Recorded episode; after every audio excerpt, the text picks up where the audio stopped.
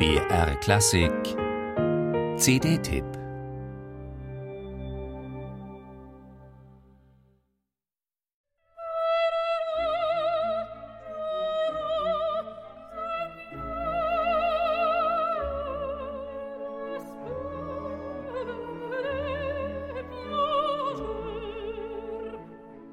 Trifft eine Opernsängerin die Entscheidung, ihre vokalen Qualitäten durch ein Arienalbum auf CD zu dokumentieren, muss sie vor allem eine wichtige Frage beantworten.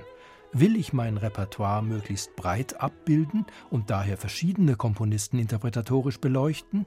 Oder konzentriere ich mich lieber auf einen einzigen Komponisten, der für meine Laufbahn besonders wegweisend war und ist?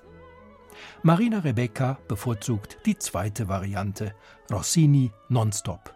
Denn an diversen Punkten ihrer Karriere ging es immer wieder um Opern des Schwans von Pesaro.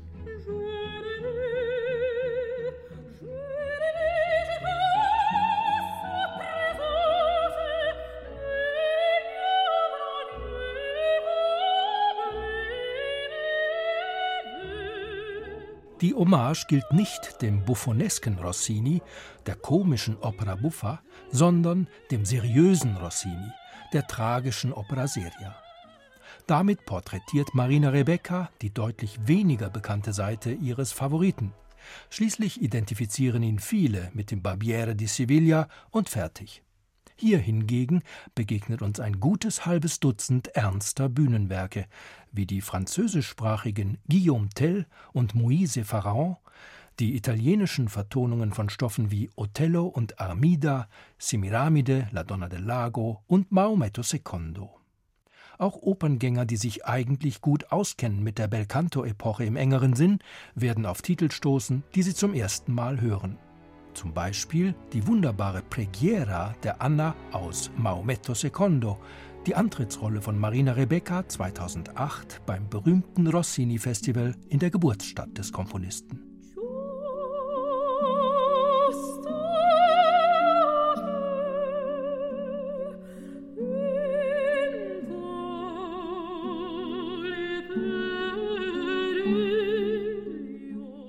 Eine Sopranstimme, die beweglich ist und expressiv zugleich, sich bereitwillig in den Dienst an der Charakterisierung zumeist starker Frauen stellt.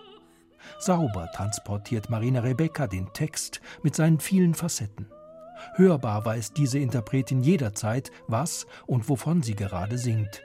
Eigentlich eine Selbstverständlichkeit, ist es aber keineswegs.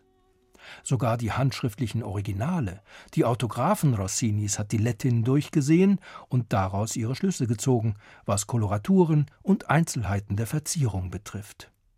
Der Dirigent Marco Armiliato ist bei Rossini nicht so sehr in seinem Element wie bei Puccini.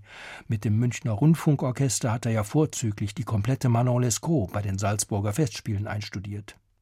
Dezent hält er sich diesmal im Hintergrund.